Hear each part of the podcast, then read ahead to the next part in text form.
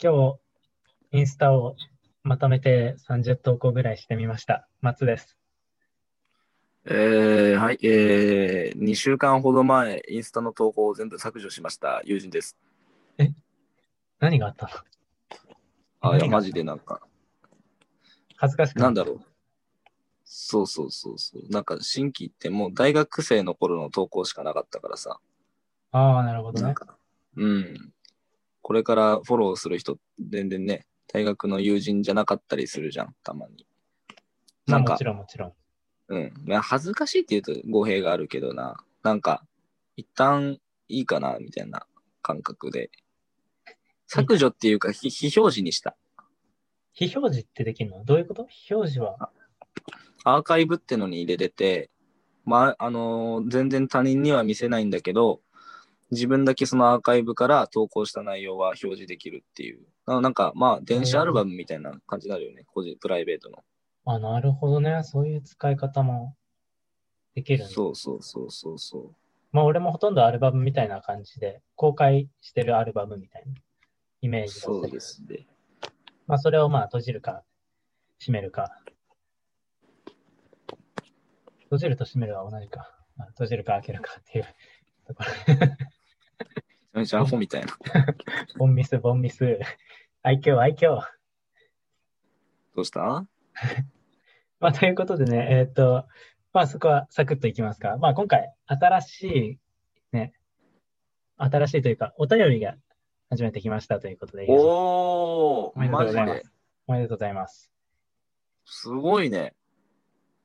念願の来るんだ。まあ、来てほしいっていう、ユージンくんの希望、ユージンくんたっての希望で作ったあれだからね。まあ、よかったし。なんでそんな俺、俺主体みたいな感じする？まあ、でもね、ラジオっぽいよね、来てもらうとね。まあそうだね。ラジオ感が出るので嬉しいなもうぁ先にそれサクッと、サクッとと言ったら失礼ですね、この人に。いや、まあまあまあまあまあ、サクッといきましょ いや、サクッとって言うなって、だから。ちゃんと、ちゃんと紹介します。えーっと、20代女性の、えーう。はい。東京都にいます、ペンネーム、柏餅さんからの。柏餅さはい。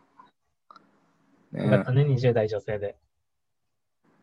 ああ、べ別に？あ、そうですか。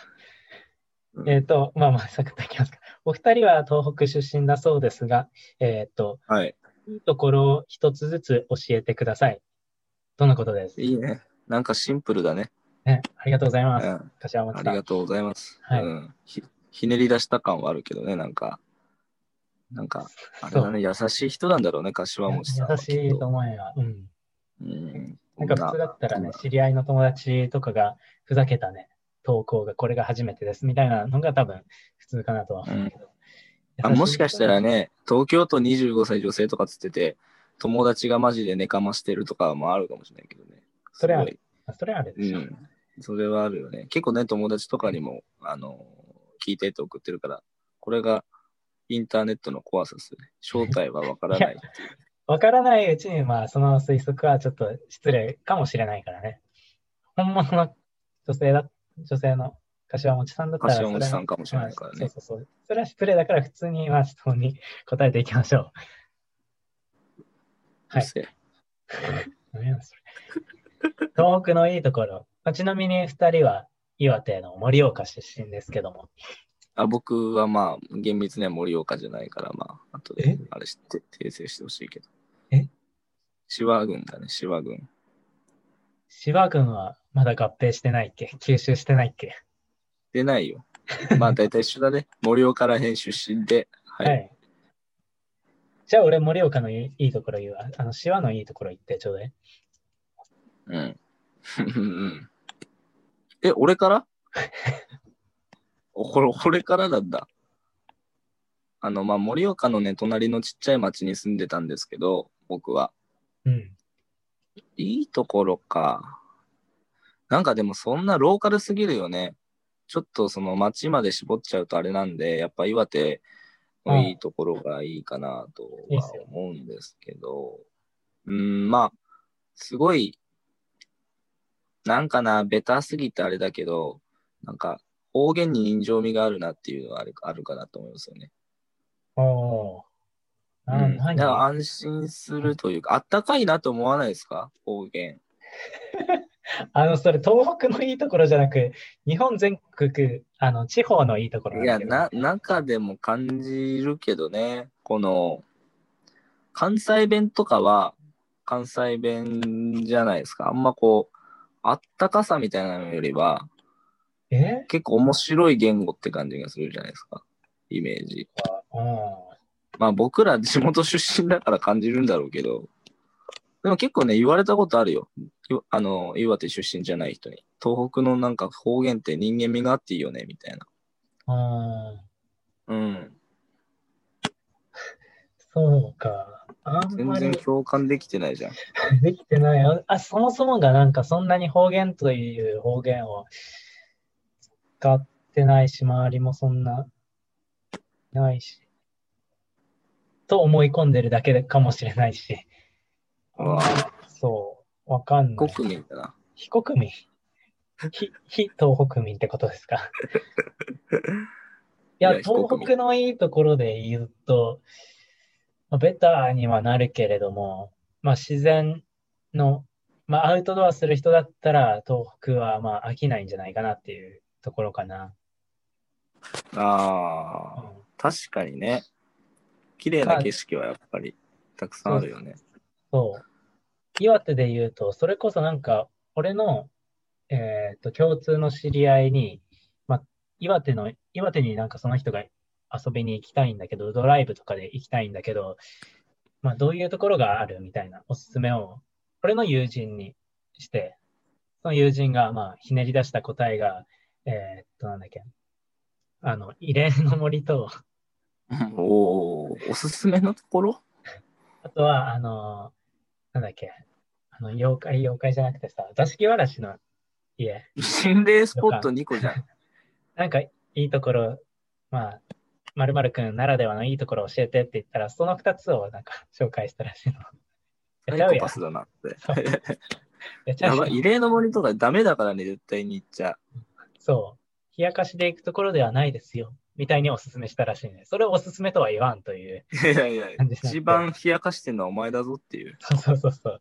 こいつあかんなってなって。で、その人はまあそう言ってたんだけど、松橋くん何がありますかって言われて、あ、そうですねって思って考えたら結構あって、例えばあの、洞窟龍泉洞って、あー、いいよね、本当に。そう。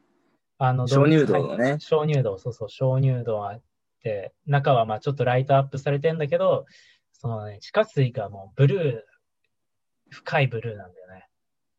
それが深いブルそう、めっちゃ綺麗で、ちょっともうマイナスイオンを感じられるような場所だし、ー。調子乗んなよ。マイナスイオンの調子乗ってないでしょ、全然。感じてないだろ、お前ごときが。マイナスイオよ。ン。感じるよ、俺はもう、轟渓谷ですらも感じるもん、ちゃんと。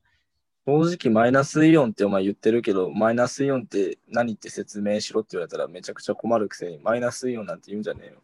イオンのあの C の原原子が一つ少ないやつでしょ、多分。多分って、おなんだよそれ。とか、あとは、俺的にはまあ沿岸もリアス式海岸になってるけど、あの、浜辺というより、あの、石がゴロゴロなら並んでるさ、うん。あの、丸石が、大きい丸石がゴロゴロ並んでるあ海岸とあ、なんか、て言うんだ、あれは。うん。あと岩、まあ、海岸。そうそう、岩なんだよ、岩結局。岩が素敵なんだよね。岩手だけに？そうそうそう、そういうことや。もう、きついな。岩を見てほしい、あの、岩手の中の、本当に。まあ、それこそ、龍泉洞の近くの渓谷も、もう岸壁がもう美しいし、あ壮大さを感じるよね。地球の壮大さを気楽に感じられるから、その東北の良さって言ったら、まあ、その自然の壮大さかなと思います。おすすめしときます。語るじゃん。いや、そうでしょ。全然岩手に思い入れないやつみたいになっちゃったな。そうだよ。君は。俺はもうすごい思い入れあるから。うん。まあ、こんな感じでいいですか？こんな感じでいいですか？お便りの方うーん。まあね、本当にありがたいですね。あの、柏餅さん、ありがとうございます。ね。はい。またなんか気になったことあれば、お便りでお送りしていただければと思いますので、今後ともお願いします。よろしくお願いします。今回はオープニングでお便りってことで、じゃあまあ、本編の方もスタートしていきましょうか。はい。はい。それでは、第16回衝動団地レディオ、スタートです。ねす。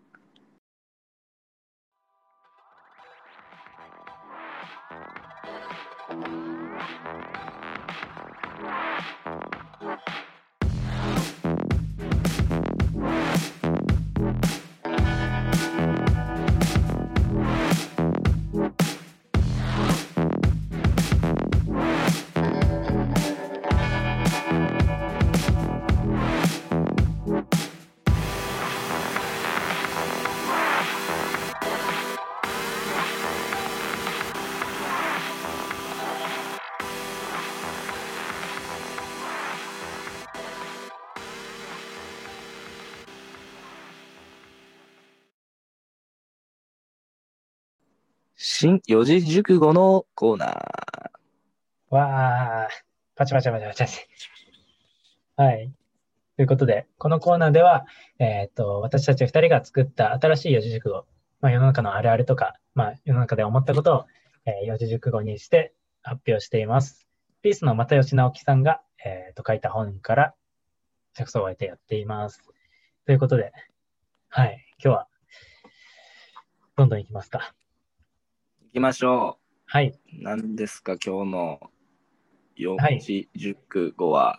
はい。今日の四字熟語は、らっきょう継続です。らっきょう継続。はい。イメージつく？予想は予想。え？らっきょう継続だって、もう字も思いつかないけどね。らっきょうがずっと続くってこと、そう、らっきょうがずっと続くんですよ。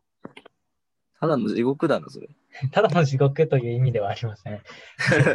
らっきょう継続の意味は、えっ、と、何気なく発言した、えっ、と、好みであったり、言動が、あの、あの、うんキャラクターがこう染みついちゃって、特段思い入れなくてもそれを演じ続けてしまうこと、みたいあーなんか、あれだよね。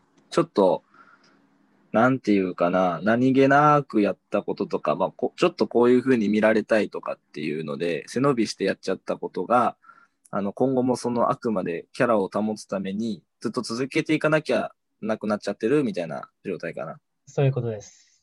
はいはいはいはいそうそうそうはい。。まあ、なんでこれ思ったかっていうと、まあ、幼少期の話をしようかな、珍しく。おうついに言葉の教室の扉が開かれるのかな。あ言葉の教室に関しては今回全く関係ない。今度永遠に知らないよ。だからもう永遠に続いてるよ、その。マジで。ま、まあ、今度話すから、全然。いや、話してないんだよ、それで。まあいいや、いいよ、もうじゃあ。なんだよ、ラッキョウ。ラッキョウの話なの？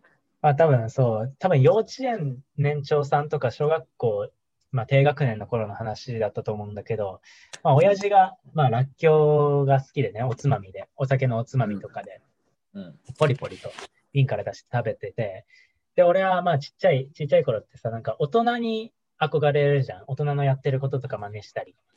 あそう、ガキだなって言われるのが嫌で、あの、大人の真似するんだけど、そうらっきょうも自分あんまり美味しくはないんだよね、そんなに。まあ、食ったら子食えるけど供。には合わないわな。そう、なんだこの辛いものとは思いながらも、まあ、美味しいふりして食べるわけよ、らっきょうバリバリ。背伸びしとんな。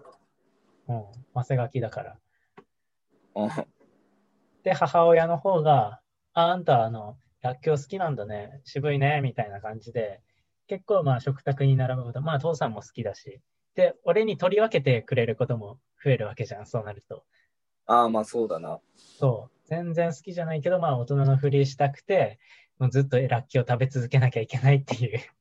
ああ、なんかあ、そういうエピソードかららっきょうが続いたっていうこと、らっきょう継続っていうことね。そうそうそう。しばらくは食ってたよ、らっきょう。もしかしたら母親からしたらまだらっきょう好きだと思われてるかもしれないよね。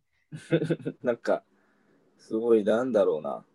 ちちびまる子ちゃんのエピソードみたいな。なんだそれ。いや、ありそうだよね。でも、ちびまる子ちゃんで、まる子がちょっと背伸びして、らっきょう食べてたらみたいな。次の日から、あら、あた、私は本当はらっきょうなんて美味しくないの。みたいなね。美味しくないの？わかんない。まるちゃん、そんな感じだっけ私は本当はハンバーグが大好きだよ、みたいな感じ。ああ、そうそう、だよだね。まあまあ、で、なんか食卓にね、まるちゃんがだから初日にらっきょうを食べたことによって、あの、まる子が好きだってことで、まあ、友蔵おじいちゃんあたりが、あの、すごい近所の人かららっきょうをね、つけてる人からたくさんらっきょうもらってきちゃって、ああの、まる子食べなよみたいに言われて、そうあの、まるちゃんっていうかね、昔ちびまる子ちゃん独特のあの、こう楕円の白目にこう、目に線が入って、ちょっと苦笑いしながら、毎日こう、すごい黙黙々とこう、まるちゃんがらっきょう食べ続けるっていう、すごいオチまでやっぱ見えたね。それで最後丸枠になるもん。あの画面のこう、まるちゃんだけこう、ま、丸枠になるみたいな。ああ、白目のままね。そうそう。後半へ続くっていう感じだね。うん。確かに。マルちゃんエピソードみたいだったね、ちょっ 本当にまるちゃんエピソードみたいだよ。本当と。うん。これ逆さ、逆ではないんだけど、あの、こっちそんなに思い入れないのに、みたいな。あの、本当に強調もしてないし、たまたまやったことだけど、なんか、無理やりキャラ付けしてくる人もいるよね。らっきょうを継続させようとしてくる人もいるよね。そんな人おる？無理やりあだ名つける人とかもそうだし、ああ、まあちょっと一場面でね、そうそうそう。ああ、それがちょっと、その人にとってことさらおかしく見えたからっていうことね。そうそうそああ、なんか、あそうだね。ただ、なんか例えば中学生とかさ、高校生とかわかんないけどさ、多分、ブラックのコーヒーがその子は好きなよ。苦いものがと得意や。珍しくね、中学2年生にしては、うんでブラック、まあ中2でブラックのコーヒー飲んでたら、まあ大体背伸びなんだけど、でもその子の場合、普通にもううちでブラックのコーヒー出されてたから、ブラックのコーヒーを普通に好きで飲んでるのに、周りが、うわ、お前ブラックコーヒーとかめちゃくちゃ背伸びすんじゃんって、林立てられて、あいつは中二病だっていう風にレッテルバリされてたら、それ確かに逆パターンだよね。本当に好きなの、その子は。うん。そうそうそうそうそう。まあそういうこともあるよね。かわいそうに。え、あだ名はブラックになったの？いや、絶ブラッ対、クマジシャン俺のエピソードでだけど、ブラックマジシャンなりそうだ。中学生つけそうだな、ブラックマジシャンとか。ブラマジブラマジみたいブラマジが来たよ、みたいな。な。うん。で、その子、そいつが好きになった女の子はブラックマジシャンガールって陰で言われるみたいな。ああ、で、その女の子ちょっと嫌がってんだよね。ちょっとやめてよ、みたいな。ブラブラックマジシャンガールじゃん、みたいな。うんでも、ブラマジはもう、だから、それいじられると切れて、多分、あの、度が過ぎるやつが大体中学生っているから、うんあの、おいおい、おい、ブラックマジシャンガールいたぞとかって女の子の前でやりすぎて、切れすぎて泣き出しちゃうっていうところまで俺は見えた。俺はちょっと違って、本当にすっごい怒っちゃって、いや、マジでやめろよみたいになって、シンってなるっていうのがイメージ。確かに確かに。あるな、そマジで。う。で、ブラックマジシャンガールに本気に嫌われちゃうっていう、ブラックマジシャンが。多分ブラックマジシャン多分成長が、あの、発育がことさら早くて多分、もう中二なのに 166センチぐらいあって、ひげも青ひげで、あの、目もすごい重たい一重で、そういう感じだよ、多分、ブラマジは。勝手にイメージをつけるのはかわいそうだろ。いやいやいやいや、でまあまあも言いたいことはわかっわかるでしょ。うん、イメージはまあつく。イメージはつく。うん、大体そうだから。で、とりあえずブラマジって騎馬戦の下にされる。えとりあえず何の下に？あ騎騎馬戦で下にされる。そこだけ頼りになる。ブラマジは騎馬戦だけは 活躍してくれる。で、本人もちょっとまんざらでもなく思ってるっていうね。そうそう。ちょっとごめんで。一年に一回、そう、楽しみは騎馬戦の下で活躍できる。普段は結構割とおとなしくしてて、口数も少ないんだけど、騎馬戦の時なんかやたら結構前出るな、ブラマジみたいな感じで、ちょっといじられたりもするけど、あの、でも、プラスはやっぱそういう時団結するから、なんだかんだ仲良くやれるっていうね。そう、仲良くなる。なんか、すごいあるあるだね、これ。これ面白いね。勝手に話を作る。勝手に話を作るの、ちょっとこれ企画に応用できそうだね。こんこんああ考えてこれ、これ。なんか、うん、いいんじゃない？インスタントフィクションを作る回とか、全然あ。りだね。ありだね、これね。結構俺今ハマったわ、これ。あよかった。よかった。新しい扉がね、新しい扉がまさか、こんなところから出てくる。楽器を継続ね。そうっすいい四字熟語だね、これね。はい 確かに、想像が膨らむ四字熟語はできましたよ、らっきょう継いや。いいね、いいね、いいね。うん、いいですね。じゃあまあまあ、今回もサクッと、今回のうん。四字熟語は、らっきょう継続でした。でした。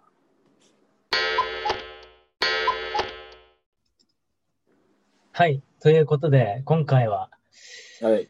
まあね、一週間、ずーっとまあ気になってた、クラブハウスのことについて、ああ、いいはね。まあ、フリートークみたいな感じでね。うん。結局、仕事のこと考えてる時間以外は、まあ俺は引っ越しのこともまああったんだけど、プライベートなことをもう、クラブハウスのことばっかり考えてた。ああ、なんか新しいおもちゃ買い与えられた子供みたいな感じだねう。ん、ほんとほんと。だから先週は、あの、クラブハウスの使ったことない人の説明だから、だいぶね、多分間違ったことも言ってたかもしれないので、それはすいませんでした。うん。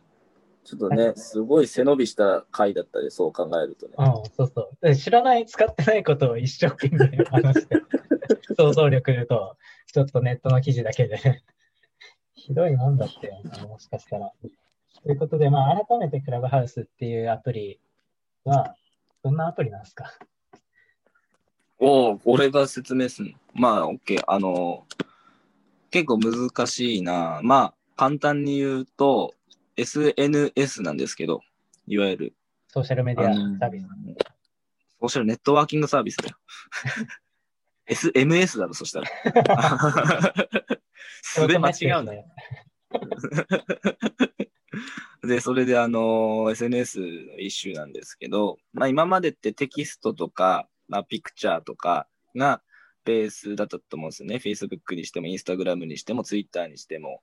あのーで、大体タイムラインにこう発信したものが、まあ、テキストとして残り続けて、そこに対して交流していくっていうものから、これ大きく転換したのが、実際に生の声で履歴に残らない、ある意味、その、中にはね、ツイキャス、SNS とちょっと違うけど、ツイキャスみたいにライブ配信みたいなものも、あの、出てきてたり、インスタライブなんてあるんですけど、あれも結局映像記録として残って、あの、後から見れる状態なんですけど、このクラブハウスの特徴は、あの、もう一切ライブのみで記録には残らない。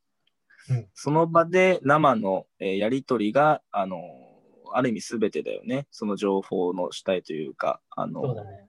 それが特一つ大きい特徴なのと、まあ、あの、皆さんもちょっともうご存知かもしれないんですけど、招待制で、あの、誰でも入れるわけではないという、あの、仕組み。あの、人から招待されないと、この、め、あの、アカウントを作れないっていう仕組みが一つ。うん。で、結構、あのーで、まあ、それでしかも、なんていうかな、ルームを作ってそこに、オープンにすると、どんな人でも急にそこに飛び入りでトークに参加できていったりとか、そうだね。していくっていうのが、まあ、あの、ざーっと言ったら、ちょっと分かってもらえたか分からないんですけど、まあでももうね、あのー説明するまでもなく結構知ってる方は知ってたり、インターネットとかでも、まあ結構耳にする人、目にする人多いと思うんで、そうだねまあ。こんニュースな感じでいいも、かなと。うん。先々週よりはもう先週は結構ニュースでね、ねなってたね。うん。もう今日とかのニュースはもう米津玄師が始めましたみたいな。クラブハウス始めまあした。誰が米津、あ、あ誰が米津じゃん。誰がクラブハウス始めたかっていうのがトピックなんだ。そうそうそう。もう冷やし中華ぐらいにね、この言葉は多分流行るよね。クラブハウス始めました。うちょっと何言ってるかよくわかんないですけど。なんでやね 冷やし中華始めるだろいや、冷やし中華始めるだろうってもうなんか話の趣旨どこ行ったんだよ。あの、あれですよね。あと、なんか ZOZO のも、元 ZOZO のあの、前澤も、前澤社長も、あの、はい始めてましたね。で、友達なんだ早速フォロワーが。まあまあまあ、あの、とかね、あの、い、ろんな方が、はじ、あの、入り始めるだけで、まあ話題になるような感じですよね、今はね。う。うん。じゃあ何を目的にして使うのかっていうところになってくると思うんだけど、もともとはその、まあ、IT 企業が始めてっていうところでね、要はあの経営者の人、ビジネスマンが、あの、まあ、リアルタイムでの声での交流ができて、があって、あと誰でも入れるっていうところでいろんなディスカッションができるから、まあ、新しいつながりができたり、新しいアイデアを、まあ、埋めるっていう、そういう場所として作られたんだよね、きっと。うんうんうん。で、まあ、日本に関して言えば、まあ、タレントさんがやっぱり、タレントさんの普段の様子、テレビでは見せない、まあ、生の声で、リアルタイムで、そのタレントさんとか、有名人の声を聞ける、雰囲気を知れるみたいな、そういったところで、まあ、お結構多い人が、多くの人が使ってるのかなっていうイメージだよね。うんうんうんうん。まさにそうですね、本当に。うんで、まあ、知名度ない人とか、あとはまあ、仕事上で発信をまだまだしない人が、まあ多分大半だと思うんだけど、まあ、その人たちの使い方としては、まあその有名人の話だったり、仕事の勉強になる話だったりを、まあ受信する側っていうイメージが強いかな。うんあとは、あとは、まあ内輪でこのトークを楽しむっていうのが多いかな。例えば、まあ、久々に話す人とか、あとはまあ、もともと友達の人とかとバーって集まって、でそこに共通の知り合いが来て、で、まあ話がちょっと盛り上がる。普段会ってない人ともつながれるみたいな。なかなか今、あの、ちょうどコロナっていう時期もあって、まあ、遠隔で急に飛び込みでおしゃべりができるっていうところは、まあ、コロナっていうのが逆にね、このサービスを加速させてるのかなとはやっぱり思ううん。なんか、一つキーワードはさ、キーワードはさ、とかなんか生きた言い方嫌だなってちょっと。あの、かっこいいね。うん影響されてるのは、あの、クラブハウスのあの、意識高いよね。あれで影響されてるして。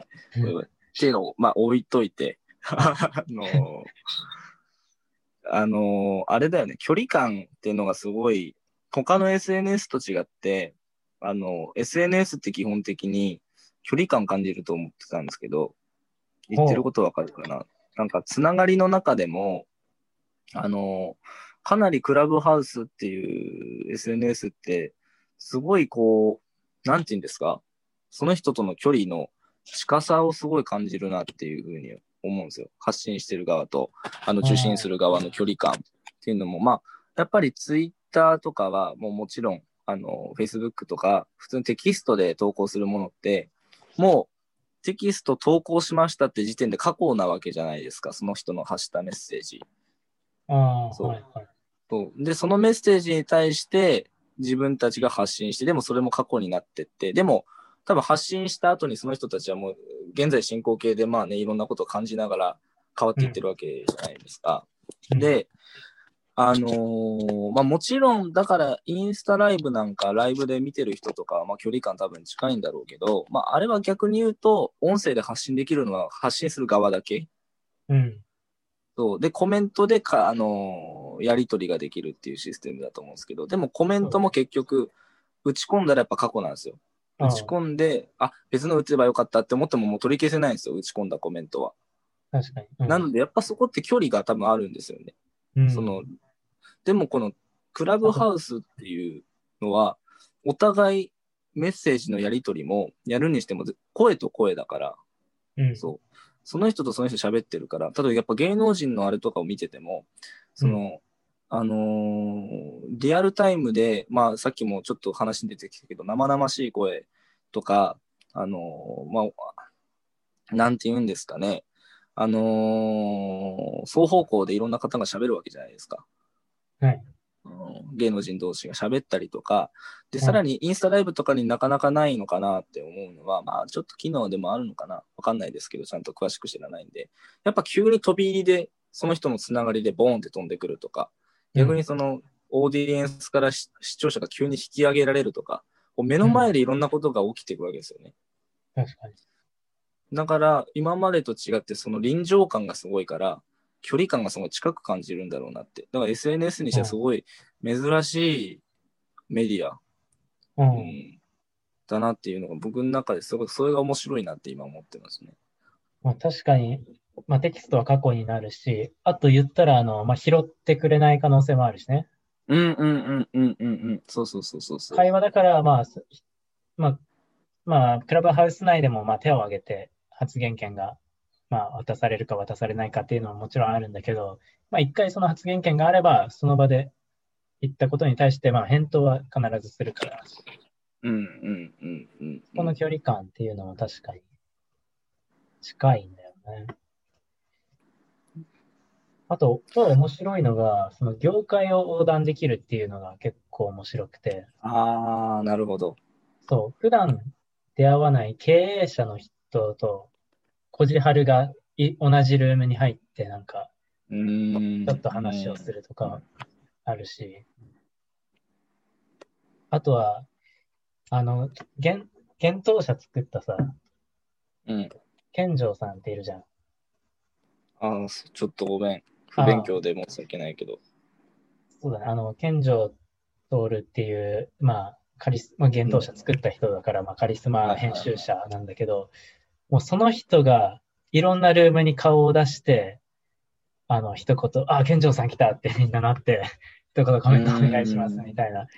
実は、まあ、あの、もしかしたらテレビとかで出て出てないけども、その、まあ、すごい人が生の声を聞ける。すごい人の生の声を聞けるっていうことで、ここで新しいなんかフィールドが生まれてる感が、それがまあオープンになってるしね、言ったら。うんうんうんうんうん。秋元康ねが登場して、ああ、秋元さんが来た来てくれました。ちょっとおお話もらいましょうみたいなね。いやー、すごいっすよね、この現象っていうか、ね。ひろゆきの生論破も聞きますからね。あ、そうだね。ひろゆき、まだやってる？えやってる？やってるやってる。俺フォローしてる。マジで？うんあのフォローしとかな。それって、つまり、これってこういうことじゃないですか。うん、で、あの、そういうことだと思うんですけど、なんかそれをすることによって、あの、得られるメリットがないのに、なんでやるのかなっていうふうに、僕、普通、普通に思うんですよね。あの、それって、あの、なんとかさんは、あの、そもそもなんでこういうことをやられてるんですか？うん、うん。あの、その、思いとかっていう話は、あの、確かにあると思うんですけど、でも結局それじゃ、あの、結局その利益が還元できないので、結局それ思いの空回りで終わってるんじゃないかなって僕は思うんですけど、どうなんですかね？っていうね、このあの、ひろゆきの生論破が来てるかもしれない。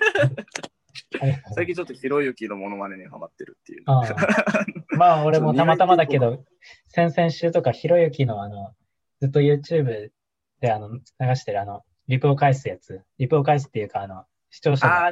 質問をコメント返すやつ。コメント返すやつを結構夜流しながら飯食うとかあったから。いや、目おかずにすんの、あれ。ひろゆきおかずになるよ。ひろゆきおかず。うん語弊があるな、言い方。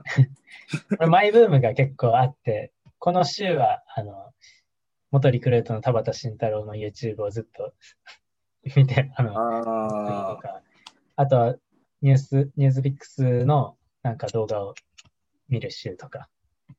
あと俺結構長くハマってるのが、あの、ロザン、あ、ああ、はいはいはいはい。藤原と菅の二人が楽屋でずっとトークするっていうの結構あの、意見とかが面白くて、よ世の中に対する結局意見なんだよね、ロザンの二人の。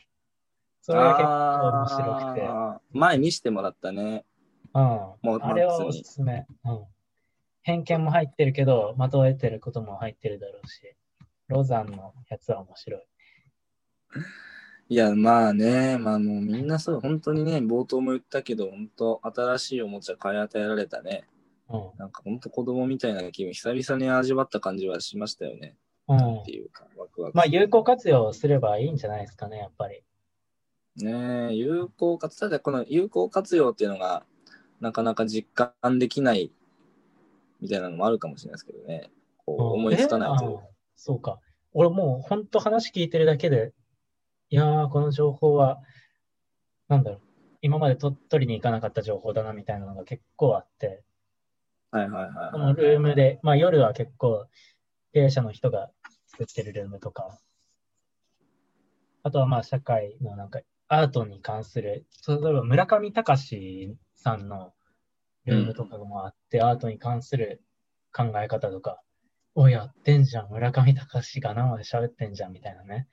はいはいはいはい部屋にはいで、まあ、ずだーっと聞きながら。で、これのいいところはやっぱり音声だから聞きながあの聞きながら他のことができるっていう。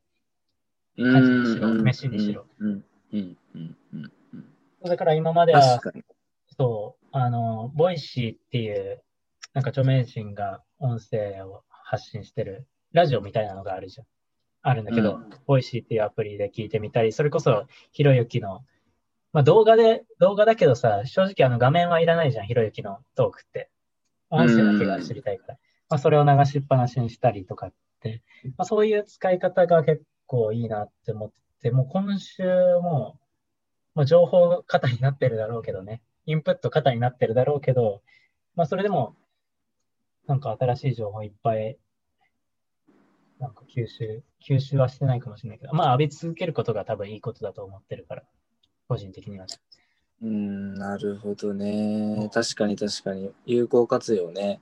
確かに僕も、あの、そういう意味で言うと、あ、ちょっと僕最初言った有効活用のちょっとイメージがちょっとまた、あの、じ実際に実利的になんかあるのかなみたいなイメージで言ってたんで、それがなかなかイメージできないみたいな意味で言ってますけど、実利的というか、自分の実生活に、えーあの、もうすぐ益することがあるのかみたいなちょっと意味合いで捉えちゃってるからなんですけど、まあ本当にその、勉強になるっていう意味ではもう本当その通りだなっていうふうに僕はもう思ってて、まあ個人的なエピソードで言うと、その、まあ僕も一応あの、まあ記者なので、その、面白かったルームはその、あの、いわゆる大手、ね。あ、ごめん。あの、わかるわかる。あれね、ああの、トレインの方ね、トレインの方。違うトレインじゃなくてライダーだから すごいね、話の脱線と記者の脱線をかけてると思うと、すごいね、あなた。褒められるとは水を差すなって怒られるかと思ったけど。う腕上げたね、腕。伝わんねえから、その、この腕をパンパンパンパンする動作、伝わんねえから。こんだけ音声の話してるのに、すいません。はいほんで、あのー大手出版社の、あの、はい結構ね、あの、その、新米記者ではなくて、もう、あの、部署の部長とか、あの、論なんて言うんですかね、まあ、一般の会社でいう役員とか部長級の人たちが、あのー新聞社横断でやっぱりトークしてたのが面白かったんですよね。で、ルームのタイトルがその、新聞のこれからを考えるっていうことで、やっぱもう、ある意味、簡単に言えば新聞ってやっぱオワコン、終わったコンテンツになり始めてる。あのーどんどんどんどん廃れていく。まあ、業界規模はやっぱちっちゃくなってはいってるんですよ。まあ、多分なくならないとは思うんですけど、最終的に。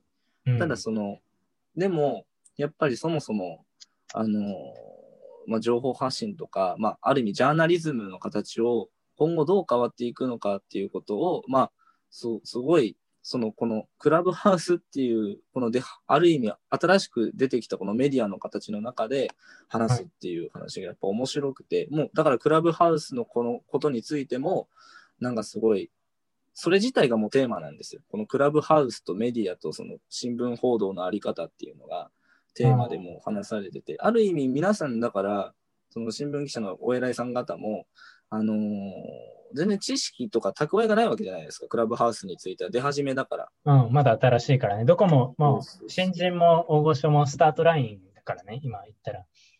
そう。だからなんか議論がある意味、予定調和の議論ではなくて、うんその本当にこう、まさに議論じゃないですけど、まだ全然煮詰まってもないし、答えもない段階なので、うんなんかすごいこう、ね、そういう年配の方たちがそういう議論をして、熱くこう交わしてるっていうのはすごい面白かったですよね。ああ、よかったですね。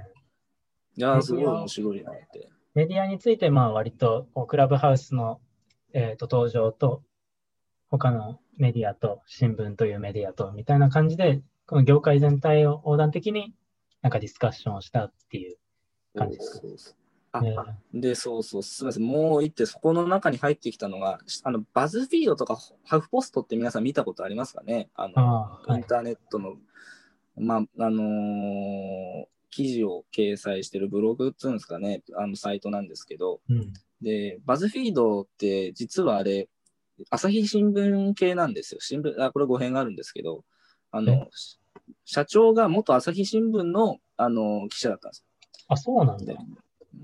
なので、僕もその人フォローしてるんですけど、で、僕、クラブハウスのことを調べ始めたとき、ハフポストかな？ハフポスト見てたら、その人がもう率先してもやってて、そのハフポストの社長がね、やってて、なんあ、ハか、フポストなのね。バズフィード。そうそうそうそうそう。うんで、なんかその自分のやってみた体験談をまあこうブログに載せて、で、あの最後にこの、よかったらフォローしてみてほしいみたいな締めくくりでアカウント名が紹介されてたので、そこから飛んでってフォローして、で、まあ結構、あの、始めてすぐの段階だったんで、フォローも返ってきてみたいな感じだったんですけど、あうん。のそれで、あの、そういうルームもなんか、あの、フォ通知来るじゃないですか、そうすると。で、うんあの、来たんですけど、あ、ちょっとその、これ話、よあの、横目でそれてるんですけど、要はその、バズフィードの人、バズフィードの社長、これもある意味、あの、ニューメディアなんですよ、どっちかというと、新聞と比べれば、ウェブマガジンってことですね。そう、ウェブマガジン。でも、ウェブマガジンともちょっと違うんですよね。あの、まとめの記事な。なんか、えーっと、個人の意見、まあ、記者の意見を言う、社説をまとめてるようなイメージかああ、そうそう、そんな感じなんですけど、で、だからその、い要はでもその朝日新聞からもう出て、その人は、あの。ハフポストっていうのを作って、あの、そういう立場の人と、じゃあ朝日新聞の結構重鎮と、で、毎日新聞の重鎮と、で、このハフポストのライターと、で、あの、朝日新聞の記者と、そこがスピーカーになって喋ってるんですよ。ああ、それは面白いね。かなり面白かったです、あれは。で、結構ね、やっぱりその、やっぱり自分でハフポスト作ったりする人だから、クリティカルでこう、改革精神が強い人なんだろうと思うんですけど、結構辛辣なこと言ってるんですよ。新聞に対して。それで大丈夫なんですかねみたいな、こう、あの、ちょっと内容が高度で細かすぎて、あの、お伝えするのあれなんですけど、まあ本当にそんな感じで、なんていうかね、結構その、で、やっぱりなんて言うんだろう。ああ、うーん、みたいな。あの、本当にある他の人も歯切れ悪くなっちゃうよね、そんぐらい。ななんか攻めてる内容だったら。そうそう。で、がが逆に言うとそっちが新聞にがっつりいる人だから、うん。なんていうか、その対対立軸みたいなのも見えて面白かったし、うん。でもまあ、うん普段でもなんか会わない人たちが、まあ、会ってるかもしれないけど、それを公開してっていうのが、まあなかなかその温暖的な議論の場がそう見れるのは。で、まあ、その人もやっぱりその本音をズバッと言うからこそ、さっきも冒頭言った通り予定調和でもないし、なんかこう、生々しい議論が見れたのが、まあ、うん自分も一記者として見たときにすごい、ああ、やっぱ今後、すごいこういうことが考えなきゃいけないんだなと思ったりとか、まあ、自分でも何かゼロベースで考えてみようっていう気になって、すごい昇活にはなりましたよね、やっぱりね。まあ、業界横断的に、それこそ大陸横断鉄道じゃないけど、記者だけに。あ、もう拾わないよ。え、なんでやねん。もう拾わない。一回だけで一回。引っ張ったのに。何回も何回もやるのはもう、あの、ご法度ですから。いや、横断横断言うから、大陸横断鉄道のことだなって思っちゃうじゃん、それは。思っちゃわねしいな。みんな思ってるよ。これ大陸横断鉄道の話だわって。思ってたよ。実際俺も今ピンときてないんだよ、本当え、ゴールドラッシュがとか思わないの？いや、ちょっとあの黙ってもらっていい？まあ逆に、あの、まあ逆にというか、身近な使い方、あの、多分みんながみんなそのビジネスにつなげたいっていうことだけではないと思うんだよね。身近なつなげ方としては、なんか、俺が個人的に面白かったのは、えっ、と、まあいくつかあるんだけど、あの、俺の高校の2個下の後輩がクラブハウス始めましたって、普段はそんなに絡みないんだけど、インスタのストーリーに上げてたわけよ。うーん。あ、だから、あまあ、同じポジション、野球で同じサードでポジションやってたから、まあ、こいつフォローしようかなと思ったら、そいつの、えっ、と、同じく後輩のもう一人と、あ、こいつもやってます、みたいな感じで、で、深夜にルームが、まあ、自然、自然発生したというか、まあ、二人やってるところに俺が飛び込んだんだけど、あ、お久しぶりです。もう5、6年ぶりですね、みたいな。で、実はまあ関東にいるから、もしかしたらご飯とかも行けるかもね、みたいな、そういった出会いとかね。あとは、ああの小学校の友達に、あの、なんかそういう新しいもの好きの子がいるから、うんあの、これやってみないみたいな、あ、私やってみるみたいな感じで始めて、小学校の友達全然いないねみたいな話をしてたんだけど、まあ、いいろいろこう、誰が招待したみたいなのをたどってはいはいはいはい。遡ってきますもんね。そうそうあれこの人、俺の、まあ、小学校同じ子かなみたいな。名前一緒だし、でも大人びたなみたいな感じで、その人とはもう小学校卒業以来会ってないけど、で、SNS も繋がってなかったんだけど、その時初めて、まあ昨日か、昨日初めて Twitter と、あとはまあクラブハウスとフォローして、で、フォロー返ってきて、で、今こういう仕事をしてるっていうのを初めて知って感動したというね。ああだからまあ今後もその人とつながる可能性もあるし。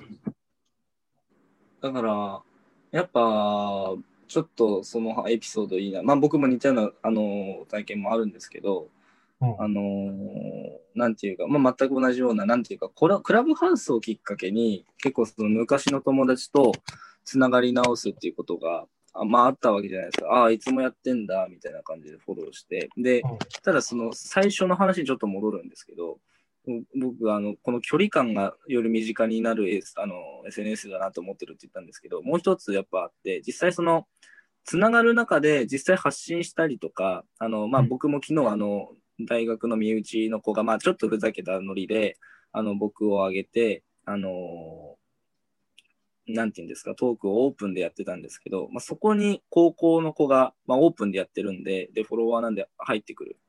うんで、僕、その子と話すのもだいぶ久しぶりなわけなんですよ。僕とその子。で、かつ、他の大学の子とその子が話すのはある意味初めてなわけですよね。はいはい。うん、なんか、これって多分今までの SNS だと起きない現象で、で、あのーっていうのは、多分、インスタとかフェイスブックとかツイッターとか僕もやってますけど、あ、うんこいついたっつってフォローして、フォロー返して終わりなんですよ、基本的には。で、まあまあまあそうだリね。プを送るか送らないかも、あの、その人次第で、で、別に帰ってこ来なくても、あ、忙しいのかなで終わったりするじゃないですか。でも、この結構クラブハウス、クローズな多分、あの、SNS な分、そういうふうにこうたまたま入ってきたときに、多分、あの、一人の大学の同期は間違って押しちゃったとかって子もいたんですけど、でもそういうのも含めて、なんて言うんですか、急にだから入ってきたらもうこっち喋ってるから、急に生の声がそこで聞けるわけじゃないですか。それって他の SNS じゃないから、多分、なんていうかな、あの、今までの SNS の昔の友達と繋がっていくっていう感覚と比べて、やっぱりこう、急にそいつとのことをまたぐっと縮める、あの、きっかけになってるのかな。すごいローカルな視点で見ると。それ面白いなって思いますよ。だから今の話も込みで。ああ、それはどうかな。その人が、まあ、入ってきた人がなかなか勇気いる選択だと思うんだけど、ああ、まあ、間違って入った可能性はね、ある。全部今英文だからね、もしかしたら間違って入ってきた可能性もあるかもしれないけど、そこの一歩踏み出すか、例えばそのリプを送るのと同じで、そこはやっぱ人によるんじゃないかなっていうのはあ思うけど。人によるとは思うんですけど、あのー確かに。まあないがしろにはできないから。そうそうそう。入ってきたあ人まあ、ないがしろにしたら、もうないがしろにしたっていうのがわかるからね。確かに、知り合いだったら。で、しかもやっぱ大事なのは、やっぱこう、音声っていうのが、リプライで勇気持って返しても、多分、リプライ1個返ってきて終わりじゃないですか。いままたは、いいねを今ポチって押してね。そうそうそうそう、それで終わりじゃないですか。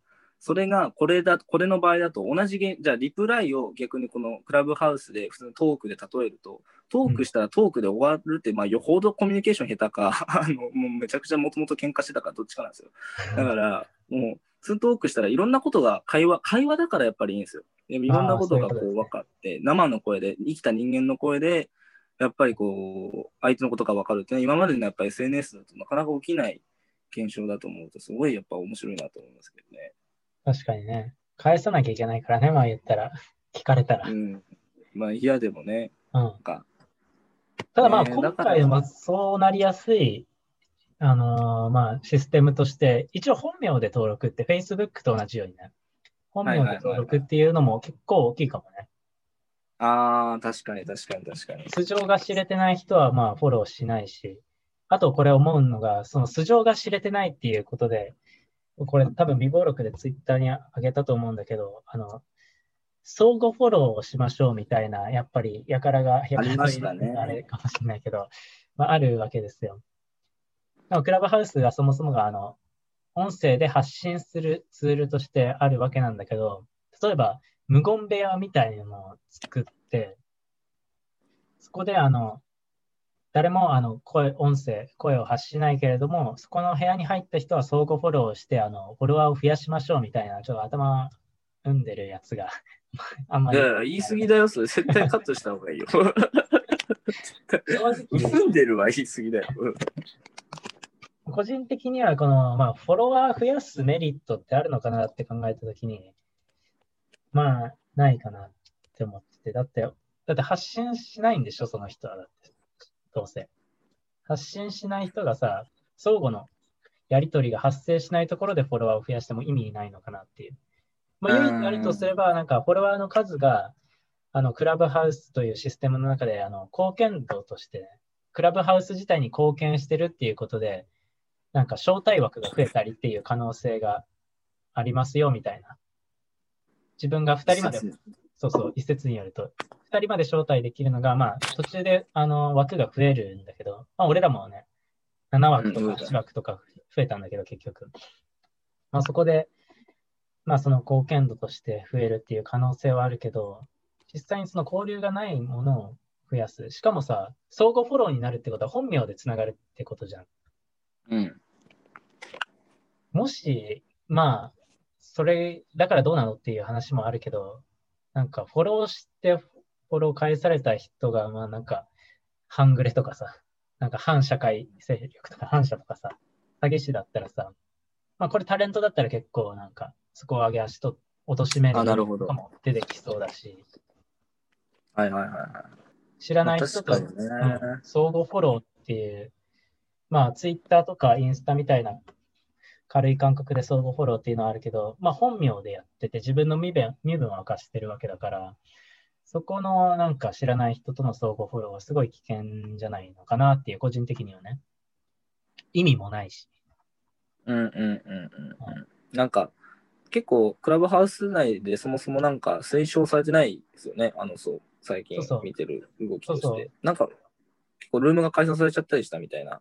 そうそう、もともとなんか、クラブハウスの規約とかポリシーみたいなところに、無言ルームは基本アカウント停止しますよみたいな匂わせ文が、なんか改定されて、なんか新しく入れられたり。で、この無言ルームっていうのもなんかあんま海外では少ないらしくて、日本特有の現象ですっていうことで、また、日本人恥ずかしいな、みたいな。あ恥ずかしいっていうか、僕は、まあ、ちょっと興味深いと思うんですよね。民族性だな。あーなんか日本人らしいなと思いますけどね。うんあの、ユージン君のスタンス、いつもそうだ。なんかも あ僕は優しい。優しい。うんやいやいや、よ日本人好きなんで。日本人好きだよね。いや、俺も日本人は好きだけど、まあ、その、意味のないことで、まあ確かにでも推奨されないというか、あんま意味は感じないのはまあ確かに。まあでもなんか、なんていうか、本当出始めでみんな手探りだからこそ、あのーそういうことも起きるんだろうなと思いますけどね。なんか思いつきでやっていくっていう。まあそうだね。まあとりあえず今までの SNS 事情からして、フォロワーとりあえず増やした方がいいかな、みたいな。そう。やっぱ日本人って面白い。これは海外であんのかな？その日本の人、最初の頃話題になったのはピカチュウの鳴き声だけやるルームみたいな。知ってます？知らない、知らない。入った人がみんなピカチュウになっちゃうルームっていうのがあって、入ったらみんなピカチュウ語で喋ってるっていうカオスなルームがあったりとか、入った人がなんとかのキャラになってるルームとか、あのがちょっとツイッターでバズってたんです、初期の頃。で、僕も実際最初の方は見見かけたんですけど、入った人がみんな一個になるルームとかね。えー、面白いね。だ日本人独特だと思うんですよ、あれは。なんか、ああいう、なんていうかな、無意味な、あれ無意味じゃないですか。何かピカチュウ語で喋ってたら多分何の交流もないんだけど、うん。もうそれで一晩明かしちゃったみたいなツイッターがあったりとか、だから、あの、うんそういうのも含めて日本人ってやっぱ面白いなと思いますよね。いやー、まあ発想自体は確かに、それは面白いね。うん、なんか、なんかそれはなんだろうな。海外の人とかにないか、合理的じゃないじゃないですか。うん。あその、うん、なんか結構日本人って僕感覚できてるなんかうんエンタメとして、まあ捉えてるっていうことだよね、割と。そうそうそうそうそう。なんか、まあ、やっぱりあのアニメ漫画文化なんかが強い日本ですけど、うん。なんかエンターテインメントで言えばね、なんかそこにも何なんですかね、ひ日本人的な感覚が関係するんですかね、このピカチュウの鳴き声だけやるとか。なんかまあそこもなんか分析してみたいだって、無無意味な現象ほど僕興味あるんで、なぜそんなことがやっぱり自然発生的に起きて、で、無意味なのにある意味ちょっとムーブメント的になるわけじゃないですか。ちょっと話題になるというか。うん。結構面白い。なんか、ある意味、ムーブメントが起きるってことは、共感性があるってことなんですよ、きっと。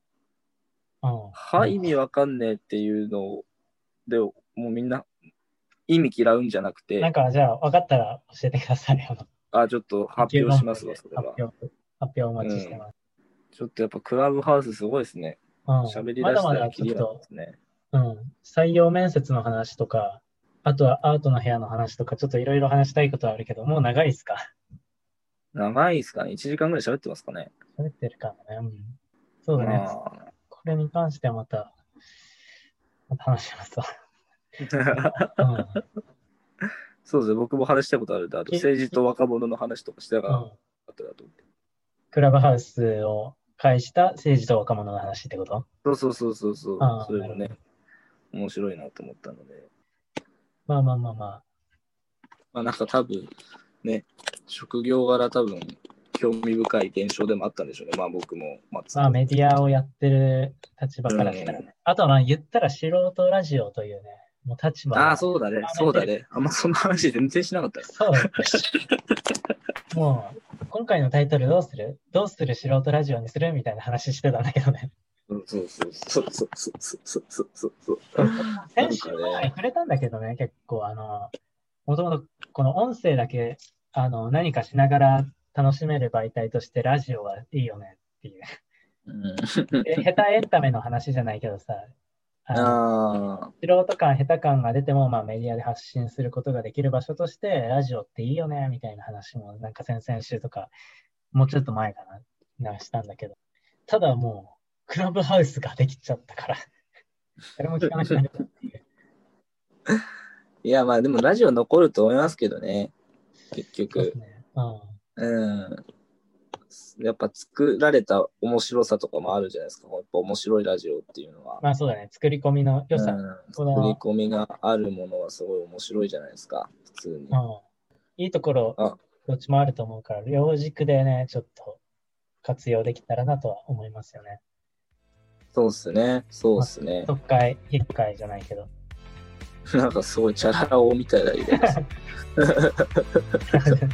国会引っかえってあんまりそんな一般的なこの文脈で使うんですそうそうですね。中央特会。いや音が似てるだけで。記者だけにじゃねもう電車だろ。なんかあれっすね。はい振り返ってみて思ったけど、多分だいぶいつもと違ってめちゃくちゃ敬語で喋ってた感じするな。なんであ、そう。ななんんか議論っぽく、そう議論通になると多分。クラブハウス感が出てるよね。今日のラジオは。は。だいぶ出てたな。うん。それを聞いて1週間過ごしてるから、もうその口で喋っちゃってるっていう。そう。最後に一言言って締めてもらえますか？スピーカーにはなれなかった男たちが自分のフィールドでね。あのフィールドに入ってそれを一生懸命やってるみたいな感じで思われるとめちゃくちゃ恥ずかしいんですけど そんなつもりはそんなつもりはないっていう、まあそんなつもりはないけどね。にじみ出ちゃったちゃったラジオで、まあ今回締めますか。